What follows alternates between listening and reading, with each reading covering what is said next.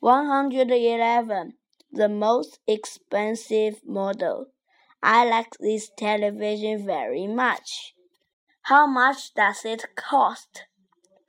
It's the most expensive model in the shop. It costs five hundred pounds. That's too expensive for us. We can't afford all that money. This model's less expensive than that one. It's only three hundred pounds. But of course, it's not as good as the expensive one. I don't like this model.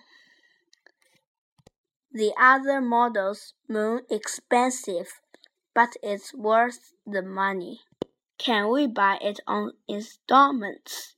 Of course, you can pay a deposit of thirty pounds, and then fourteen pounds a month for three years. Do you like it, dear? I certainly do, but I don't like the price. You always want the best, but we can't afford it.